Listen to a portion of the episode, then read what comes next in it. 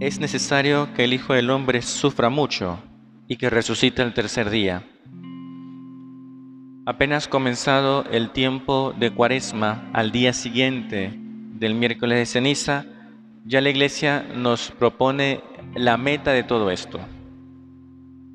Nos dice en el fondo que todo lo que vamos a celebrar en esta cuaresma y esta preparación que vamos a tener apunta a esto, a la pasión, muerte y resurrección del Señor.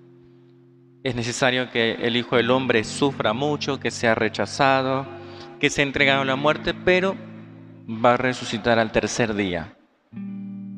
Esa es la gran verdad que vamos a celebrar. Ese es el misterio central de nuestra salvación, el misterio pascual, la pasión, muerte y resurrección del Señor. Por tanto, nuestra mirada en este tiempo de Cuaresma apunta a este misterio, a meternos ya de lleno en la pasión y resurrección del Señor. Y en ese camino hacia la pasión, el Señor nos invita a nosotros a la renuncia. Y es que la vida cristiana no es tal si no hay renuncia. La renuncia el dejar unas cosas por seguir a Dios, el vencer el propio egoísmo por servir a los demás, es fundamental en el cristianismo. En toda vocación, la vocación cristiana en general, en una vocación específica, siempre debe haber una renuncia. Si no hay renuncia, no hay un cristianismo plenamente realizado. Y precisamente los santos son los que han sido capaces de, ser los más felices porque han sabido renunciar. Y por eso el Señor dice, si alguno quiere acompañarme, si alguno quiere ser mi discípulo, si alguno quiere estar conmigo, no se busque a sí mismo. No esté pendiente de sus cosas, sino de Dios.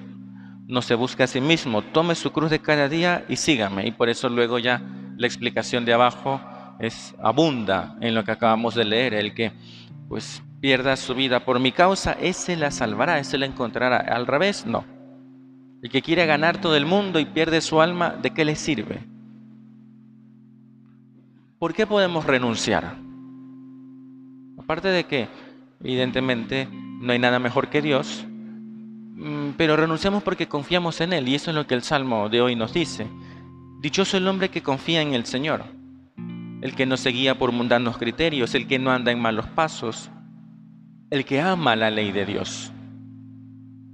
Yo puedo renunciar porque sé que va a haber algo mejor. Es que si no, ¿para qué renuncio? No tiene sentido. Recordemos la pregunta de Pedro tras la huida del joven rico. Señor, ¿y nosotros que lo hemos dejado todo qué? Nosotros que hemos renunciado a todo qué? Y el Señor le dice a Pedro, take it no pasa nada. Siento por uno y la vida eterna. Es decir, solo podemos renunciar cuando sabemos que tras la renuncia siempre hay algo mejor.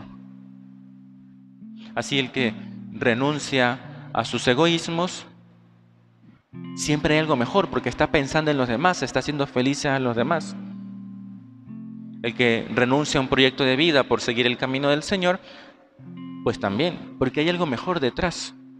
¿Por qué? ¿Y por qué sé que hay algo mejor? Porque así lo ha dicho el Señor. Dichoso el que confía en su palabra. Dichoso el que confía en el Señor. Tiempo de cuaresma es tiempo de renuncias. Es un tiempo de penitencia, de renunciar a cosas. Pensemos en este camino penitencial que nos prepara para el misterio pascual de Cristo, ¿a qué cosas puedo renunciar? ¿Dónde puedo yo cargar con la cruz? Es verdad que hay cosas que la vida misma te presenta, pero es necesario también pensar en cosas a las que yo puedo renunciar para identificarme con Cristo en la cruz, para seguir su camino, para estar con Él porque sé que tras la renuncia hay algo mucho mejor. Pidámosle entonces al Señor que nos ayude a ser capaces de renunciar a nuestros gustos, a nuestros caprichos, a nuestros intereses, a nuestros planes, a nuestro tiempo. Siempre va a haber algo en la vida familiar, en la vida comunitaria. Siempre hay oportunidades para negarse a sí mismo, cargar con la cruz y convertirnos cada día más en discípulos del Señor. Que así sea.